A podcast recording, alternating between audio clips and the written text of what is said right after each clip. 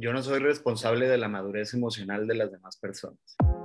De niños nos preguntaban qué queríamos ser cuando fuéramos grandes. Como si llegar a ser alguien fuera una meta final. Yo soy Marifer. Y yo soy Ale. Y esto es The Magic of Becoming.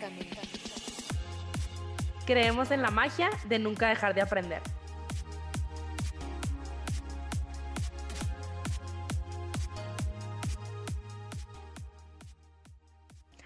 Hola, bienvenidos. Qué gusto tenerlos aquí nuevamente. Si es su primera vez o si están de regreso, bienvenidos. Estoy muy feliz de que estés aquí porque, como siempre digo, no creo en las coincidencias y siempre creo que las cosas llegan a ti en el momento correcto. Así que si este episodio llegó a ti hoy, pues espero que estés muy atento a un mensaje que a lo mejor estés esperando recibir o alguna respuesta y que ojalá podamos aportarte algo positivo a tu día el día de hoy. El día de hoy tenemos como siempre un invitado muy especial. Él es TikToker, creador de contenido, Diego Rule y host también de un podcast buenísimo y recientemente nuevo que se llama Cafecito Mayanero.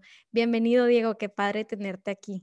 Muchísimas gracias por invitarme y la verdad es un placer poder estar con ustedes, poder platicar y vamos a ver qué va saliendo. Qué emoción, Diego. Muchas gracias por estar aquí, por compartir un poquito más de ti, de lo que hay detrás. Yo estoy emocionadísima de, de saber más de ti. De verdad me, me, intriga muchísimo qué hay detrás de Diego, de ese Diego que comparte este, este contenido, tanto en Instagram como en TikTok. Eh, me encantaría que compartieras un poquito más de tu historia. ¿Cómo empiezas a, a empezar a compartir este, este tipo de contenido? Eh, mira, yo empecé un poquito, un poquito más atrás. Empecé a subir contenido, la verdad es que la gente tenía como mucho engagement, pero siempre fue una parte de mí que no había mostrado, como la parte emocional, siempre había sido como algo no que estuviera o que me diera miedo enseñar, pero de cierta manera como que no era el momento para que saliera esa, esa parte de mí.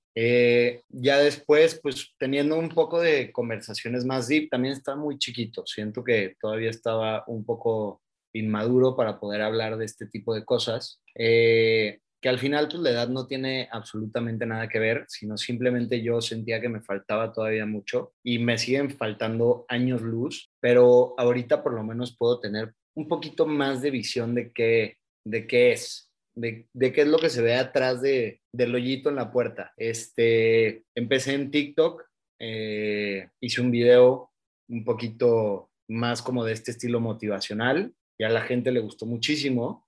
Entonces dije, bueno, si a la gente le está gustando, ya está lista también para recibir este tipo de, contenido como emocional y al final pues, no había nadie en México que estuviera haciendo algo así en TikTok. En, todo era como de todas eran bromas, risas y bailecillos. Entonces estaba explorando un mercado completamente nuevo y dije, bueno, pues vamos a sacar esta faceta de mí que tenía un poquito escondida y vamos a compartirla y ver qué es lo que, si le sirve a la gente, porque al final es lo que siempre les digo, casi todos mis videos y casi todos son recordatorios para mí y si alguien se puede identificar con ellos, a todo dar. Yo soy el más feliz que alguien pueda aprender, pueda sentir que está eh, o que estuvo en la misma situación que estuve yo y dónde estoy ahorita para que si tú te encuentras en una situación que no estás a gusto, puedas avanzar un poquito o escuchar de alguien que ya la vivió y que te pueda decir más o menos por dónde es el camino.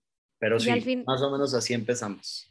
Sí, no, y al final de cuentas siento que lo que está buscando mucho, lo que estamos buscando mucho los seres humanos siempre es la conexión emocional con otras personas y siento que al momento que tú abres esa puerta como de vulnerabilidad y te muestras tal cual eres, o sea, con tus o sea, con lo que estás batallando, con lo que te duele, con lo que fallaste, como que no solo te ayuda a sanar a ti, sino también abres la puerta a que alguien más, como dices tú, se pueda identificar con lo que estás pasando. Y la verdad es admirarse porque nosotros que también pues estamos creando este contenido, la verdad es que al principio te da un poquito de miedo, ¿no? Como que hoy pues ya la gente tiene cierta imagen de ti, que van a decir de que ahora Marifer está haciendo podcast, o sea, ¿quién es ella para grabar un podcast? O ¿quién es Diego para hablarme de motivación? Si, no sé, tenían otra imagen de ti. ¿Cómo rompes con ese como miedo a qué van a decir de mí, en, en especial como que tus amigos, como que la gente más cercana a ti?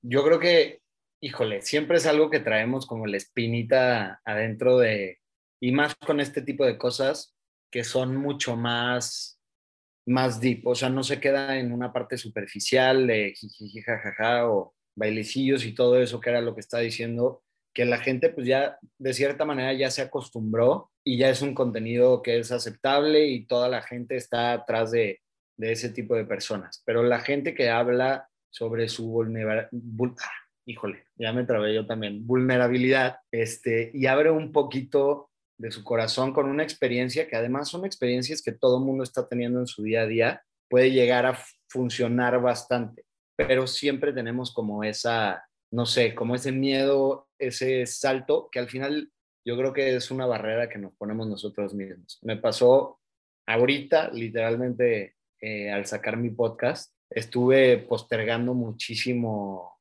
el podcast y obviamente pues, le echaba la culpa a muchas cosas más, ¿sabes? O sea, ya tenían los capítulos hechos, ya estaban hechos y no, es que tengo que conseguir a ver quién me toma la foto y híjole, no me encantó este, entonces no lo puedo sacar. Llegó un día en el que dije, a ver, déjalos como están, ya no los muevas más y tienes que sacarlo y a chingar a su madre qué es lo que salga. Porque, híjole, creo que esa también es una de mis frases favoritas en la vida. Tienes que tener cinco segundos de valor cinco segundos de valor en los que digas, chingue su madre, lo voy a hacer. Y ya, que pase lo que tenga que pasar. Y esos cinco segundos de valor te van a empujar. Es como ese empujoncito que necesitas al final nada más para dar ese último paso y ya dándolo, todo lo demás vas a empezar a correr porque es de bajada. O sea, de uno sigue el otro, sigue el otro, sigue el otro. Obviamente es un trabajo constante, pero ya que das el primer paso, todo lo demás se vuelve muchísimo más fácil. No sé cómo lo, sintieron ustedes. No manches que dijiste eso porque justo estaba leyendo, estoy leyendo el libro de conversaciones con Dios y en, el, en la parte que, que, leí hoy decía, o sea, le contestaba a Dios la pregunta al, chavo del, del, libro, que eso, o sea, que tienes que tener de que, o sea, cuando tienes como que cuando viene una idea a ti y está alineada con lo que tú eres, que no lo pienses, porque en cuanto entre el pensamiento, das puerta que abre ese pensamiento de no lo hagas porque mm, te va a salir mal, porque no sé qué, la, la, la, la, la, la. Y una vez que ya permites que entre ese pensamiento, es como una espiral. Si es malo el pensamiento, o sea, si es negativo el pensamiento, es una espiral hacia abajo. Si es positivo, que muchas veces no pasa eso, es hacia arriba. Pero justo eso que dices, o sea, como que nomás no lo pienses, o sea, nomás hazlo, obviamente si está alineado con lo que estás queriendo hacer, que es por, en este caso tu podcast, o sea, ya tenías tiempo de que compartiendo contenido y sabías que eras bueno para eso porque la gente le está gustando lo que estás compartiendo y se está identificando contigo. Venga, o sea, gracias por compartirlo porque literal anillo al dedo a lo que leí hoy. No, hombre, la verdad es que te digo, todo se va alineando. Siento que de cierta manera te levantas y estás pensando en qué es lo que te gusta, hacia dónde quieres ir. O sea, traes una vibra positiva, todo empieza a salir. O sea, yo al final soy una persona que también soy muy valemadrista con ese tema. Soy muy, vamos a dejar eh, que pasen las cosas y vamos a ver, porque estoy seguro que siempre funcionan y cuando tú traes un pensamiento en la cabeza de que va a funcionar, va a funcionar, siempre tiene que funcionar. O sea, tú tienes que dejárselo ahí al, al universo a que se alinee con lo que tú también estás pensando, pero sin tratar de forzarlo. Tiene que ser algo que tienes que estar cómodo, que lo tienes que sentir, que tiene que ser algo que tiene que fluir en ti y solita esa energía positiva empieza a jalar gente que también este, está buscando como esa parte negativa o te jala también oportunidades, te abre nuevos espacios y te, te abre el espacio a conocer gente nueva que está más alineada con lo que estás pensando, justamente. Claro, y aparte es, es tuyo, o sea, eso que, o sea, esos cinco segundos de valentía, o sea, creo que es como, o sea, que vengan de ti que no sea como, o sea, ese empujoncito que no te lo da alguien más, ¿no? Que te lo des tú, creo que es lo más importante.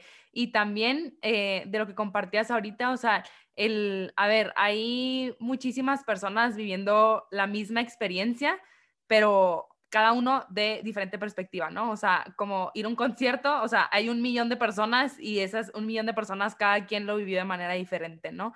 Y el que tú compartas esto también, eh, y era algo que platicamos el otro día, creo que, a ver, hay cuántos TikTokers ya ahorita, o sea, y se identifican contigo, ¿por qué? Porque Diego es Diego, o sea, no compite Diego con otro TikToker, no, o sea, Diego es Diego, o sea, y a ti te siguen porque tú compartes lo que tú eres realmente, y esa es como la, la importancia de, pues de ser nosotros mismos, porque al final la otra persona no, no nos ve nomás por ser, o sea, no te ve nomás por ser TikToker, sino por, por lo que tú compartes, pero tu persona, no porque haces lo mismo que 80 mil TikTokers que comparten el mismo contenido que tú muy parecido, ¿no? Entonces, este, ¿tú cómo has hecho para, para realmente no, o sea, no dejar como lo que, lo que eres tú a un lado y no como irte por, ay, bueno, este, a lo mejor vemos ideas de otros TikTokers, este, vas viendo lo que te gusta y así, pero que al final sea tu esencia, lo que compartes y no lo que has visto de otras personas. Yo creo que al final tú eres el que decide qué subir, porque muchas veces me han, este, me han hecho una pregunta similar o, por ejemplo, ¿cómo no te da miedo subir tantas cosas y que la gente sepa tanto de ti? Y al final, yo creo que quien decide qué es lo que sube, quien decide qué es lo que muestra, qué parte de sí está enseñando, eres tú mismo. Y al conocerte, al saber quién eres, qué es lo que estás buscando, porque tampoco vas por ahí viendo a ver qué sale. Obviamente, nunca te esperas una proyección tan, tan alta en algo que tenías pensado, pero sí, de cierta manera, tienes más o menos un hilo del que ir siguiendo. Y creo que si tienes tú tus bases, tus principios muy bien puestos, todo lo demás va saliendo por sí solo.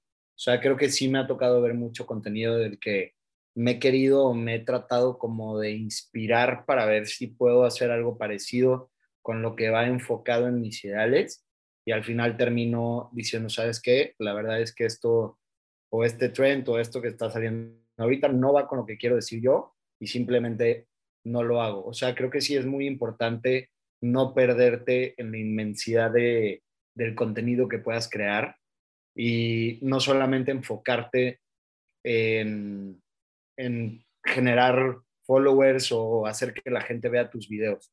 Yo creo que obviamente pues todo el mundo está buscando esa parte, ¿no? Tener más exposure, que la gente te vea muchísimo más, pero al final tienes que tener muy claro cuando empiezas quién eres, hacia dónde vas y por qué lo estás haciendo. Y siento que mi contenido va un poquito más hacia esa parte de yo querer enseñar quién soy a través de mis experiencias y abriéndome una parte emocional que muchas veces a los hombres se nos complica un poquito más. Siento que nuestra sociedad acepta de cierta manera que, que las mujeres puedan ser un poco más sentimentales y dejamos también esa parte que nos, que nos bloquea a nosotros como hombres el poder expresar qué es lo que sentimos y verdaderamente expresarlo no solamente quedarte como en un, pues sí, todo está bien, o eh, más o menos, ahí vamos. O sea, el poder llorar, el poder decir que te da miedo algo, el poder, o sea, son cosas que la verdad es que en una generación como la de nuestros abuelos o la de nuestros papás no era algo tan normal y siento que de cierta manera vamos cada vez avanzando un poco más hacia esa, ya no tanto como esta visión de protector y este, sino quien verdaderamente eres, porque muchas veces escondemos o tratamos de protegernos a través de, de estas etiquetas que nos va poniendo la sociedad. Y justo aterrizando en este tema, hay una frase que escuché este, en un podcast hace, hace ratito, es una frase de, de Frank Kafka, que siento que va perfecto con esto. Y él decía que en el momento en el que soy libre, más miedo tengo. ¿Y por qué? Yo creo que muchas veces nosotros no es que nos den miedo qué es lo que vayan a decir los demás o qué es lo que vaya a pensar tus amigos, tus papás, tus abuelos. Siento que nos escondemos atrás de todos estos miedos porque nos da miedo ser nosotros mismos. O sea, no hay nadie que te esté deteniendo verdaderamente a hacer lo que tú quieras hacer, excepto tú. O sea, te está dando miedo el llegar a hacer algo. Y es muchísimo más fácil encajonarte en una de estas pequeñas cajitas en las que nos va poniendo la sociedad y tratar de pertenecer a algún tipo de, de, persona que tenga algún ideal parecido al tuyo o que tenga eh, la misma altura, que haga los mismos deportes. O sea, al final nosotros mismos nos vamos encajonando ahí y no nos permitimos ser libres verdaderamente. Y en el momento en el que somos libres, pues eres todo, pero al mismo tiempo, cuando eres todo, eres nada. Y esa inmensidad del todo, siento que es lo que te puede llegar como a, dar ese miedo, como a, bloquearte de cierta manera. Ay, Diego, me encantó cómo lo, cómo lo dijiste, cómo lo explicaste de manera tan, tan bonita. Creo que pues me dejaste pensando en muchas cosas. Para empezar, quiero decir a todos los que nos estén escuchando que lo que compartió Diego de cómo él crea su contenido no aplica solamente y no estamos hablando a la gente que crea contenido, sino les estamos hablando a todos ustedes que nos estén escuchando que lo pueden aplicar en su vida, o sea, que realmente busquen lo que está alineado con ustedes en lo que sea que estén haciendo en su vida. O sea, y que, y que siempre busquen hacer lo que les, los que realmente les haga feliz y, y no la cajita que nos, que nos están tratando de meter o en la que a lo mejor nosotros nos metimos, pero me dejaste mucho pensando en cómo, ¿qué recomiendas tú, ya sea cualquier hombre o mujer que nos esté escuchando, qué recomiendas hacer para,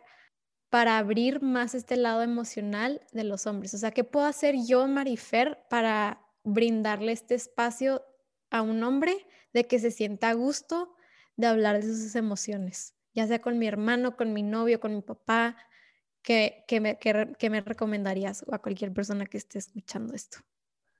Yo creo que para poder brindar un espacio que sea o que la gente se sienta cómoda, este, siento que mucho de ese trabajo tiene que ser un trabajo personal. O sea, la persona que se va a abrir, se va a abrir si quiere abrirse y no lo va a hacer o le va a costar mucho trabajo si esa persona no se ha trabajado, no ha tenido como esa facilidad de hacerlo. Y si lo hace es porque está llegando a un punto súper extremo en el que de verdad si no lo saca va a reventar. Yo creo que lo mejor que puedes hacer tú para, para, para poder escuchar a alguien que de cierta manera tiene como sus sentimientos eh, muy adentro es brindarle un espacio de comodidad. No sé, lo voy a poner un ejemplo un poquito más claro. Yo creo que a todo mundo nos ha pasado que entramos a un lugar y aunque sea gente que no conozcamos, hay ciertas personas que nos dan como esta buena vibra. Hay gente que conoces de la nada y le estás contando cosas que no le has contado a muchos de tus amigos.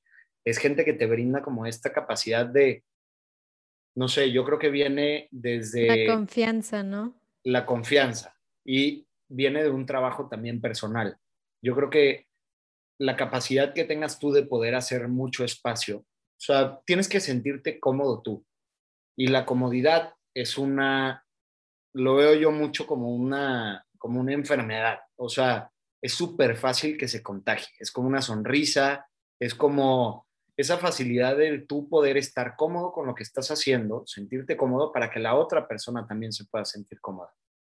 En lugar de ponerlo como en un espacio un poco más eh, cerrado, en el que se siente tenso. O sea, si tú le das esa capacidad de estar cómodo, tú llegas a un lugar, te sientas, abres los brazos, o sea, esa confianza que te tienes tú, siento que también ayuda muchísimo a que la demás gente tenga esa confianza en ti también, porque ven confianza. De cierta manera, creo que los humanos somos como espejos y copiamos muchas ciertas actitudes que vemos en otras personas y también copiamos como esa cierta vibra. Si estamos en un lugar tenso, la mayoría de las personas se va a poner tensa y se va a tratar de proteger.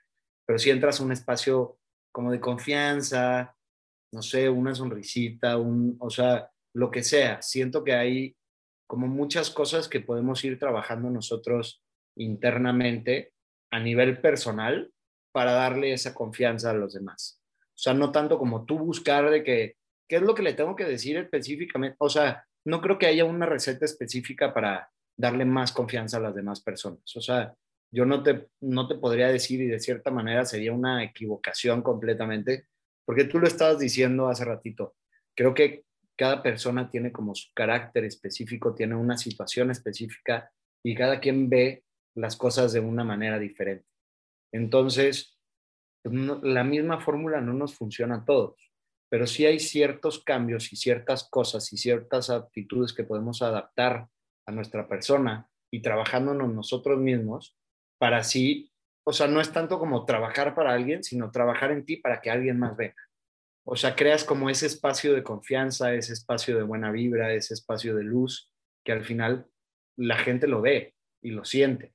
Totalmente. Y, y es bien bonito conocer personas, o sea, me encantó el ejemplo que pones porque es algo que se percibe demasiado rápido. O sea, creo que, el, o sea, todo nos ha pasado. Llegas a un lugar y ya le estás contando tu vida a una persona que es la primera vez que ves, ¿no? Y hay personas que realmente se sienten como en casa y de verdad invitamos a, a las personas que nos escuchen a ver de qué manera nosotros podemos hacer para hacer sentir a las otras personas como en casa, ¿no? O sea, acogerlas a, y no forzarla. O sea, creo que volvemos a lo mismo de no por yo quiero que diga esto, yo quiero que se, o sea, no, sino por por naturaleza, o sea, por amor, por este, por abrirnos al otro y por hacerlo sentir este especial y más que nada cómodo. Creo que es algo bien bonito que podemos aplicar en todo, o sea, porque siempre, pues es bien bonito que alguien te reciba de esa manera, entonces qué padre ser nosotros los que recibimos a, otra, a otras personas de esta manera. Y ahorita que estabas platicando del miedo, este, Diego, para ti, ¿qué es el miedo? O sea, para ti, ¿qué ha representado eso en tu vida, el miedo? Híjole, el miedo yo creo que es una, es una de las peores cosas que podemos tener y creo que también es una cosa muy positiva siento que es lo que nos mantiene vivos, siento que es lo que nos mantiene alerta, siento que es lo que nos mantiene empujando hacia adelante. Y tú tienes que descubrir qué es lo que verdaderamente le tienes miedo o qué es nada más una idea que tienes en tu cabeza, porque sí creo que son dos cosas muy diferentes. El miedo real es algo que, que no sé, que de cierta manera te pueda hasta paralizar, pero cómo trabajar en tu miedo. Justo va, este, creo que es el siguiente capítulo que va a salir. Hablo un poquito de esto y las herramientas que puedes tú tener para, para irte quitando estos miedos. Y se llama ponte incómodo. Yo creo que el cuerpo va adaptando actitudes repetitivas. Pasa lo mismo que cuando estábamos en primaria, te están enseñando matemáticas, uno más uno es dos, uno más uno es dos. ¿Cómo te hacías bueno en matemáticas? Haciendo cosas repetitivas. Nosotros los humanos estamos de cierta manera diseñados a adaptar ciertas, eh, ciertos movimientos o ciertas aptitudes que se van haciendo a través de los movimientos repetitivos o de las situaciones repetitivas. Entonces, cuando tú te sientes incómodo en un lugar y te pones incómodo muchas veces, muchas veces, muchas veces, tu cuerpo va empezando a dejarse de sentir incómodo, porque es una situación muy repetitiva. Tu cuerpo empieza a saber cómo comportarse y entonces cuando estés en una situación incómoda, tu cuerpo va a saber cómo hacerlo a manera inconsciente. Y siento que va muy parecido al tema de los miedos. Yo creo que si afrontamos a nuestros miedos con una serie de, de situaciones incómodas o sea, no sé, ¿qué te, te puede dar miedo? Si te da miedo hablar en público, párate, habla en público. Habla en público, te vas a equivocar, pero esas equivocaciones o el ponerte nervioso y el ponerte, o sea, hasta empiezas a sudar, si, o sea, dejas de voltear a ver, dejas de ver, de poder leer las palabras, va haciendo que cada vez que vayas haciendo eso, tu cuerpo vaya adaptando esas eh, aptitudes repetitivas y la próxima vez que lo hagas, tu cuerpo lo va a hacer solito. O sea, ya no vas a necesitar como sentirte incómodo porque tu cuerpo ya sabe qué hacer ante esa situación. Claro. ¿Y no, y No, dale, dale. Súper rápido. O sea, ¿cómo? Es que me llamó mucho la atención que lo mencionaras. O sea, hay, o sea, explicaste dos tipos de miedo, ¿no? O sea, hay un miedo que realmente te paraliza y hay un miedo que realmente te ayuda a, es, hazlo con miedo, ¿no? Pero tú cómo identificas si es uno o es el otro? O sea, un tipo de miedo, o sea, creo que te estás arriesgando tu vida, por poner un ejemplo, y el otro tipo de miedo realmente te va a ayudar a, a superar eso que estás repitiendo, ¿no? ¿Cómo, cómo... Yo, creo que, yo, yo, creo que va un poco con la mentalidad que le des al miedo. Okay. O sea, todo viene de ti. O sea, ese cambio de mentalidad del miedo, el miedo lo puedes cambiar por, por, por pensamientos positivos. Eh, y sí es algo muy cañón que los humanos no podemos hacer. Los humanos no reconocemos entre positivo y negativo. Simplemente pensamos en lo que nos están diciendo. O sea, por ejemplo, si yo en este momento te dijera, no pienses en un elefante rosa, ¿en qué pensaste? en un elefante rosa. Porque nuestro cerebro no, no, no tiene la capacidad de, de separar esa parte negativa de la parte positiva. Entonces, al tú hacer ese cambio en tu pensamiento, sea, deja de ser miedo, se convierte en una oportunidad. Entonces, tú tienes que cambiar tu pensamiento a la hora de, ver el miedo, o sea, te tienes que echar un poquito para atrás. Tuve una clase que me sirvió mucho para este tema. Eh, se llamaba eh, coaching empresarial. Yo estudié ingeniería industrial y teníamos una clase de estas y era más enfocado hacia cómo podemos nosotros eh, hacer que nuestra gente o los trabajadores que estén contigo adopten actitudes muchísimo más positivas y que hagan que sean muchísimo más eh, productivos. Y mencionaban ahí un triángulo que es súper importante, la verdad es que no me acuerdo ahorita este, cómo se llama y ahí los psicólogos que están escuchando, por favor díganme cómo se llama. Este, pero es un triángulo en el que está el observador, la víctima y el victimario. Lo que nosotros tenemos que buscar, y estamos en los tres todo el tiempo. Yo no creo que tú seas una víctima toda tu vida, sino pasas de víctima a victimario, y lo que estamos buscando es ser el observador, que te pueda salir y que no solamente estés reaccionando a lo que te está pasando, sino que puedas observarlo desde atrás, poderlo analizar y poder decir, ok, esto me funciona, esto no me funciona, esto está siendo un ataque directo hacia mí o simplemente la otra persona quería hacer algo más y me tocó a mí el madrazo. O es un miedo que tengo, ¿por qué? Y puedes, hay una herramienta que me sirve muchísimo, que es recurrir a las tres preguntas.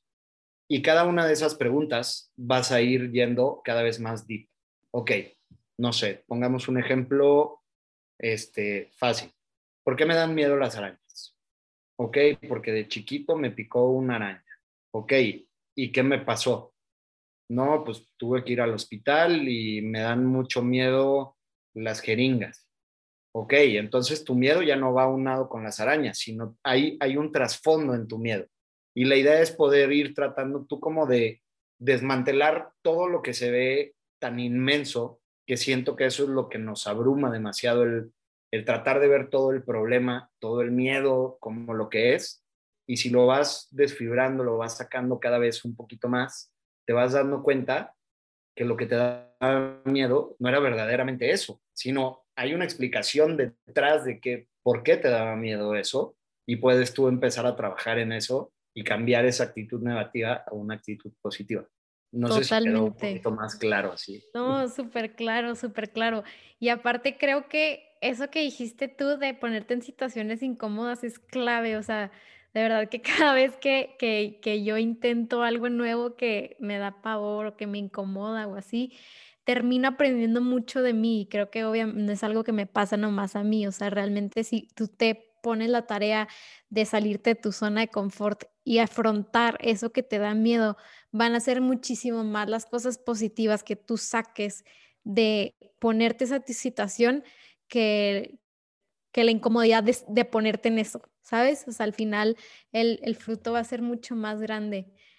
¿Qué, ¿Qué, le recomendarías a alguien que nos esté escuchando que tenga así este, ganas inmensas de hacer algo, pero le da miedo que salga mal o que fracase? ¿O qué le dirías más bien? Híjole, No, me acaba de caer como anillo al dedo lo que acabas de preguntar, porque estaba leyendo en la mañana, este, tengo un libro aquí de, que es de un pensador de, es uno de estos cuates que se supone que era como iluminado y todo eso. Este, se llama Gibran Khalil y es uno de los pensadores más importantes del siglo XX y tiene un libro justo como de poemas en el que él expone todos los sentimientos, cómo son los sentimientos y es una dinámica como que la gente le pregunta y él contesta a través como de un poema pequeño, pero al final el trasfondo de ese poema es riquísimo. O sea, si puedes verdaderamente entender qué es lo que te está tratando de decir, te está explicando toda su vida, todo su conocimiento en su vida en 10 renglones. Y decía, este, híjole, se me acaba de ir la frase. Este, ah, ya, ya, ya me acordé. Decía que todos los miedos y todas las equivocaciones que tuvimos en nuestra vida son lo que te hicieron ser hoy. O sea, si tú, tú los ves como equivocaciones y tú los ves como que este, te equivocaste, fue un error, fue, pero todo eso fue creándote esas experiencias que te hacen ser la persona que eres ahorita. Si nunca lo intentas, no vas a aprender de esos errores. Y no solamente se trata de fallar, porque nunca fallamos en todo.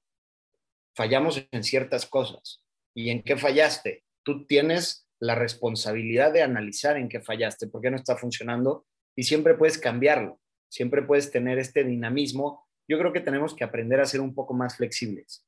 Equivócate. La vida se trata de equivocarse. Todo mundo se equivoca. Hasta la gente más fregona del mundo se equivoca. ¿Y cómo llegó a ser esa, esa persona? Equivocándose. En tu vida te vas a equivocar un millón de veces, pero seguramente te ha pasado y ahorita trata de recordar algo que te hayas equivocado y que digas, híjole, qué oso pero que después de ese momento no te volvió a pasar, porque ya sabías qué hacer cuando te equivocaste. Y si no te hubieras equivocado, te seguiría pasando o te volvería a pasar. O sea, al final yo creo que no te puedes quedar con, con el que hubiera pasado sí. Hazlo. Si pasa, chingón. Si no, X. Sé flexible. O sea, la vida es para eso, para que puedas intentar, puedas probar, haz de todo. Si te gusta, todo dar. Si no te gusta, no. Yo me acuerdo que de chiquito me, me daba mucha risa porque a mí mis papás siempre me, me, me dijeron, mira, tú prueba todo. O sea, hablando de la comida, tú prueba todo. Tú no me puedes decir que no te gusta algo si no lo has probado. Tú prueba. Si lo pruebas y ya después me dices que no te gusta, ok, a toda madre, pero ya lo probaste. Pero hay mil gente allá afuera que literalmente no ha probado las cosas y dice, no, es que no me gusta. No, no, no es que no te gusta, no lo has probado. Y si lo probaste y no te gustó, puede ser que no lo has probado las suficientes veces. Pruébalo más, prueba con otra persona, alguien que cocine a otra persona. Puede ser que no te haya gustado ese. Y puede ser que en el momento en el que te equivoques haya sido ahí, pero no dejes de intentarlo, porque no hay algo que mate más tus sueños que tú mismo al no querer intentarlos.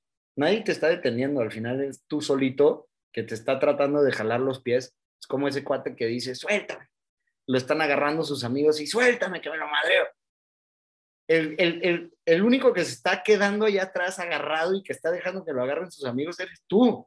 O sea, tú tienes la capacidad de liberarte, tú tienes la capacidad de ir adelante y que no te den miedo equivocarte. O sea, al final la gente va a decir, te salga o no te salga. Y X, o sea, lo único que te debe importar es si tú estás contento con eso, si tú estás a gusto con eso. Si tú no estás a gusto, y yo creo que cierta parte de esto es el amor propio, y el amor propio es muy egoísta. El amor propio eres tú. Esto es como en el avión. Primero vas tú, primero te tienes que poner tú la mascarilla de oxígeno y después ayudar a los demás. Si no, no vas a tener nada que dar. O sea, al final, para tú poder ayudar a los demás, para tú poder ser tú, si fuera fácil, estaría bien aburrido. O sea, está bien que te pongan trabas, está bien que la gente diga que, no, hombre, está bien puñetas, o sea, obviamente nunca va a hacer nada, o se ve bien, güey, porque a mí me pasó, o sea, obviamente, y todavía me pasa. Muchos de mis amigos dicen de que, güey, ¿qué haces dando consejos? O sea, ¿qué haces haciendo esto? Y al final tienen que valer, porque la gente va a decir, la gente va a hablar, pero en el momento en el que tú estás feliz, ese comentario te entra y te sale, aunque sea alguien que quieres. Porque muchas veces la gente no cree en tus sueños. O sea, el único que debe creer en tu sueño eres tú. Los demás no van a creer porque no tienen la visión, no están viendo lo que tú estás viendo. No tienes la capacidad de ponerlo en papel para decirles, miren, esto es lo que estoy viendo. El único que se la debe de creer eres tú. Y la única forma de hacerlo, pues es intentándolo. Si no lo intentas, te vas a quedar con ese, híjole, ¿qué hubiera pasado? Mejorarlo. No, y al final también con eso que dices ahorita, o sea, el, el, aprendizaje se va a seguir repitiendo hasta que tú quieras aprenderlo realmente. Hasta ese momento no va a dejar de pasar, o sea, no te vas a dejar de equivocar hasta que no lo hayas aprendido totalmente, ¿no? Y me encanta, digo, cómo lo compartes, la verdad se me hizo bien bonito todo lo que dijiste. Y, y también algo con lo que me quedo es, así como la frase de Nike, just do it, o sea, hazlo, no, o sea, no lo pienses dos veces y era lo que platicamos ahorita al, al empezar la conversación, es, es que siempre tenemos nosotros la respuesta, o sea, y a veces no queremos escucharla, pero todos sabemos qué es lo que nos funciona, todos sabemos qué es lo que queremos hacer, que todos sabemos cuál es nuestro sueño más grande. Si no lo tenemos claro, tenemos una idea, aunque sea la más mínima, que poco a poco se va aclarando más, que es un camino claro, o sea, tampoco es como algo súper fácil, pero al final todos tenemos esa idea, todos tenemos ese camino eh, ahí enfrente o en nuestro interior y, y, es cuestión de verlo y hacerlo, o sea, hacerlo y aventarnos a, a, aplicarlo. Me encanta. Digo también. Tengo, tengo una súper mega pregunta que siento que si no la digo ya se me va a olvidar. Eh, me, da muchísima curiosidad, Diego, de tú qué o sea, ¿qué le dirías a una persona que nos esté escuchando ahorita que tenga el corazón cerrado? Creo que a nuestra edad nos puede pasar, a nuestra edad nos puede pasar mucho que vivimos alguna experiencia que nos hizo que cerráramos el corazón, ya sea un cuerno, ya sea eh, perder a alguien que queremos mucho, no sé, mil situaciones que nos pueden llegar a cerrar el corazón, a no permitirnos confiar en la gente, a no permitirnos estar en, contacto con nuestras emociones y no permitirnos conocernos y ser quienes somos, porque realmente creo que el corazón es el centro creativo, es lo que más va a guiar nuestra vida de manera más alineada con nosotros. O siento que la respuesta siempre está en el corazón y que cuando cerramos el corazón como que hacemos las cosas de manera muy racional, sin, sin meterle la emoción y sin, sin estar conectado con esa parte de nosotros que creo que es una parte muy importante. ¿Qué le dirías? Yo creo que tienes dos opciones. Cuando puedes vivir toda tu vida no sintiendo nada en esa línea recta, literalmente sin el dolor, sin el sufrimiento, sin el llanto, sin todo eso, pero al mismo tiempo también te pierdes de el éxtasis, de la felicidad, del llorar de felicidad, de un excelente abrazo, poderlo sentir lo más delicioso del mundo. Y al tener tú cerrado tu corazón, vas a vivir como si estuvieras en coma toda tu vida. La vida se llama vida por algo. Vienes a vivirla, a disfrutarla, a sentir, al tener esas experiencias. Obviamente se trata también de ir nosotros aprendiendo de, de las situaciones que nos pasaron y no dejarlo totalmente descubierto. Pero sí creo que después de tener ese tipo de experiencias, podemos no cerrarlo completamente, pero sí protegerlo, pero dejar que brille lo más posible. Y yo creo que a mí me pasó y me gustaría platicarles un poquito de, mi experiencia de, de, cómo llegó un punto en el que era yo bastante frío con el tema de, de mis sentimientos. Este, me tocaron tres, cuatro muertes ahí este, bastante duras. La primera fue, yo estaba súper chiquito, creo que tenía como 13, 14, por ahí más o menos. se murió mi prima más grande y fue todo un shock para mí porque pues, obviamente a mí me tocó, me tocó recibir la llamada en la casa y que me dijeran a mí y a mí tenerle que decir a mis hermanos. Entonces, para mí fue fuertísimo ese, ese tema, me sentí muy incómodo, sentí mucho dolor, eh, me sentía como decepcionado y de cierta manera lo empecé a cerrar.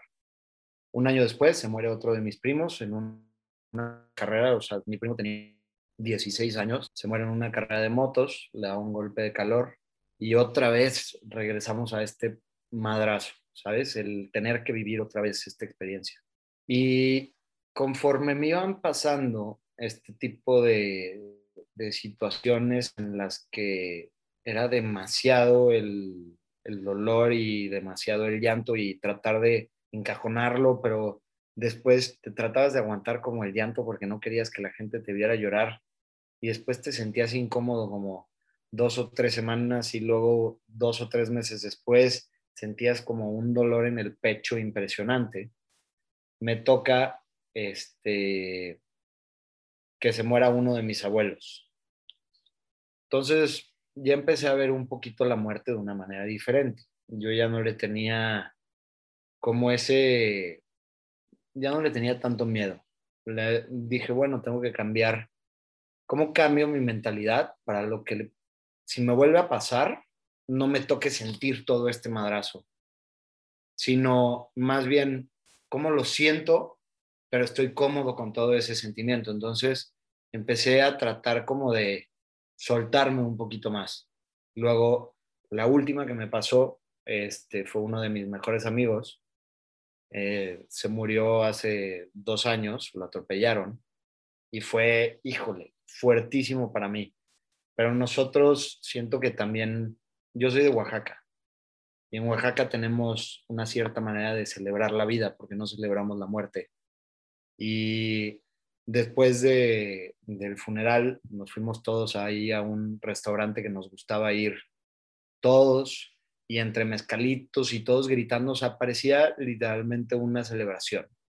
Y creo que esa es como la dualidad perfecta del tú poder abrir tu corazón, porque sin sentir todo ese dolor, tampoco puedes sentir toda esa felicidad por haber conocido a alguien o por o porque te quieras proteger el corazón de que te vayan a volver a poner el cuerno o que te lo vayan a romper o todo eso, dejas de sentir toda esa felicidad y todos esos momentos tan increíbles que viviste con esa persona. O sea, que al final haya sido una persona que no cerró su ciclo correctamente o que lo haya hecho de una manera correcta, no le quita todo el hecho de todo lo hermoso que vivieron juntos, porque de cierta manera, pues por algo estabas ahí, por algo escogiste a esa persona, porque Tú escoges, no te la pusieron. Tú le escogiste, algo viste en esa persona y sin poder sentir todo ese dolor, no hubieras podido sentir toda esa felicidad también. Entonces, yo creo que aquí es de decidir. O sea, puedes tú decidir vivir tu vida como en coma, a la mitad, así como si estoy feliz, estoy triste, estoy... O verdaderamente sentirlo y dejarte sentirlo, porque creo que una vez que lo haces, se vuelve ya como una adicción. O sea, ya la vida no es igual. No, no puedes, una vez que te ha tocado atacarte a carcajadas, sabes lo hermoso que es eso y quieres volverlo a sentir. Como también el llorar y soltar algo que tienes adentro se siente delicioso cuando acabas. O sea, sientes como si literalmente ese peso que estás cargando encima se va.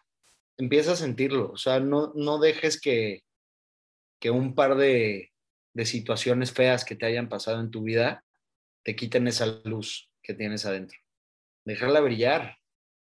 Y vale madres. O sea, al final la gente va a tratar de, de fregarla o, que al final tampoco es su culpa, eso es muchas veces como lo percibimos nosotros, pero pues pueden hacernos cosas que a nosotros no nos parecen, que nos hagan llorar, que nos hagan sentirnos mal o atacados, y al final si no dejas que esa luz brille, yo creo que es más fuerte la luz que brilla que la oscuridad que la está tratando de fregar.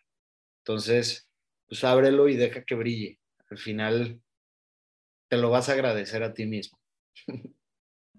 Me dieron ganas de llorar, me encantó cómo lo compartiste y creo que es, es estas experiencias que compartíamos, o sea, creo que es el sentido que nosotros le demos, o sea, tú al final tú decidiste darle, o sea, realmente disfrutar haber conocido a tu mejor amigo y no lamentar que ya no estuviera físicamente contigo, ¿no? Y al final es, es que esto es, e, es, hermoso también, el otro día compartíamos cómo podemos cambiar como esa mentalidad, así como en, en la película de, se me fue el nombre, pero esta que se puso súper famosa ahora en, o sea, que en México celebramos el Día de Muertos, pero realmente creo que no es, no es tanto la cultura de celebrar la, muerte.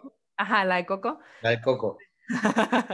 este, pero al final creo que él, pues no está celebrando la muerte, o sea, celebras la vida que tuviste con esa persona y lo que le gustaba hacer y lo que compartiste y, por haberlo conocido, etcétera. Y me encantó cómo lo dices y al final, em, pues abrir nuestro corazón a, a sentir, o sea, a sentir lo que necesites sentir ahorita y cada lágrima sana y cada sonrisa sana y cada eh, momento, cada sentimiento siempre es por y para algo y, realmente entenderlo de esta manera nos ayuda pues a aprender de, todas esas experiencias que vivimos a lo largo de la vida que al final pues a eso venimos, ¿no? Como decías ahorita, a, vivir la vida, a, a, vivirla y ni siquiera estar como pues, pues qué aburrido estar así flat y ni siquiera poder tener esas experiencias tan bonitas que al final pueden ser algunas dolorosas, pero que siempre está ese, mm, esa luz, como me encantó como lo dijiste, porque nosotros tenemos el poder de apagarla. O sea, no es la otra persona la que lo está pagando, no es la situación la que lo está pagando, no es la experiencia, somos nosotros que tapamos esa, esa luz que tenemos en nuestro interior y no dejamos, no nos dejamos brillar todo el tiempo y al final esa luz siempre quiere ser expresada, esa luz siempre quiere ser compartida y pues hay que dejar nosotros, o sea, hay que compartirla todo el tiempo, ¿para qué? Pues para iluminar también a otros y, y iluminarnos a nosotros mismos y seguir sanando y seguir aprendiendo.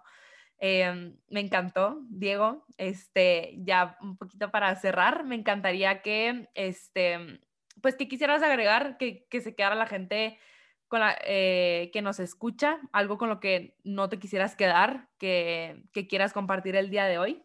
Eh, yo creo que al final es un peso que no nos corresponde el estar cargando todo eso malo que nos pasa. Trata de quitártelo y siempre que te acuerdes de alguien que te hizo algo malo o que te acuerdes de alguien que querías mucho y que se murió, trata de acordarte con él o de él con una sonrisa. No hay nada mejor que eso. Y al final, no dejes que tus sueños los mate alguien más, porque más bien no dejes que tus sueños te convenzan de matarlos, porque tú eres el único que decide si los matas o no.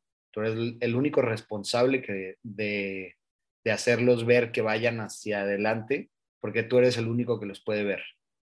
Empieza a responsabilizarte y date esos cinco segundos de decir chingue su madre. me encanta eso, me encanta, me encantó, cañón. Este, Diego, no manches, te lo juro que agradezco demasiado cada palabra que dijiste y agradezco al universo porque de verdad que tener estas conversaciones muchas veces, o sea, ahorita el propósito es para otras personas, pero de verdad todo lo que dijiste hoy lo tenía que escuchar, o sea, hasta ganas me están dando de llorar, pero de verdad como que, no sé, dijiste cosas muy, muy importantes y invito a todos los que nos estén escuchando que lo vuelvan a escuchar si es necesario, o sea, hay muchas, muchos golden nuggets en esta conversación que vale la pena que pongamos en práctica, porque de nada sirve aprender, aprender, aprender. Y yo creo que a todos nos pasa en algún punto que leemos, leemos o escuchamos, escuchamos, pero no ponemos nada en práctica. Y lo importante es ponerlo en práctica. Y ya para cerrar, me encantaría que repitieras la frase del principio y, dijeras por qué, por qué la escogiste. Yo no soy responsable de la madurez emocional de las demás personas. Y la digo porque siento que, y va mucho con el tema, yo creo que siempre nos excusamos de qué es lo que los demás van a pensar, qué es lo que los demás van a decir, cómo se van a sentir. Y al final tú no eres responsable, el único responsable eres tú de tu propia madurez emocional y es darle para adelante. O sea, no puedo yo restringir todo mi potencial porque vaya a hacerle o vaya a hacer sentir a alguien menos. Eso es responsabilidad de la otra persona. O que la gente se siente incómoda. Ellos se van a sentir incómodos, tú no. Entonces tú no puedes ser responsable de los demás, solamente de ti mismo. Y tú eres el único que puede trabajar en ti. Hay gente que te puede ayudar y obviamente todos estos canales este, y este tipo de conversaciones yo creo que siempre suman. O sea, nunca he a una conversación en la que crea que, que yo sé todo y, y yo vengo a darles un monólogo. Al final, como decíamos al principio, esto es una plática y siempre podemos aprender algo de alguien o al mismo tiempo en el que nosotros estamos hablando, darnos cuenta de muchas cosas que creíamos que no, que no pensábamos así. Entonces, yo creo que no hay una verdad absoluta, siempre podemos estar aprendiendo. No dejen de aprender, no dejen de invertir en ustedes, porque al final son los únicos responsables de hacerlo. Muchísimas gracias por darme este espacio, de verdad lo disfruté increíble, me encantó hablar con ustedes. Yo creo que fue una platicadita bastante deep, siento que me fui ahí un ratito este, dipeándola durísimo, pero muchísimas gracias por este espacio. Y si les puede ayudar a más personas estas experiencias que he tenido yo, qué mejor que hacerlo. Y al final, quien me ha ayudado a mí son las experiencias de otras personas. Entonces, pass it forward, literalmente. Gracias, Diego. Gracias por cada palabra que compartiste el día de hoy. Gracias por estar aquí con nosotras y por Em, por enseñarnos tanto, tanto, tanto de esas experiencias que has, que has vivido y que has aprendido otras personas, pero que al final tú aplicas en tu vida y, y compartes. Gracias a los que nos escuchan por darse la oportunidad de aprender algo el día de hoy, pero lo más importante, abrir su corazón a recibir todos esos mensajes que, que Diego nos comparte y ojalá puedan identificarse y escucharlo las veces que sea necesario. Muchas gracias a todos por estar aquí.